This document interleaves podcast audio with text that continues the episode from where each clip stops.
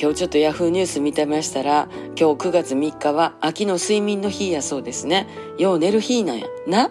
南アフリカの人9時間13分寝るらしいで。よう寝はんねんね。日本人の人の平均睡眠時間は7時間22分なんやそうです。なんかうちのお母ちゃんとかもね、そないようけ寝られへんねんってよう言うてますけれども、やっぱりちょっとのこう熟睡とお昼寝っていうのがやっぱ合体するとすごく健康やそうですから、なかなかね、お仕事出てたらちょっと昼寝ちゅうわけにいきませんけどもね、全人類の平均睡眠時間が8時間28分っていう統計が出てるから日本人の7時間22分っていう睡眠時間は本当に本当に短いんでしょうね。だからやっぱりあの同じ時間にちゃんと寝て同じ時間に起きるっていうこの規則正しい生活っていうのがなんやかんやって一番大事なんやそうですけれどもね。まああの今日も寝れるんやったらしっかりと寝ましょうね。そしてしっかり食べて健康にいきましょう。では皆さんおやすみなさい。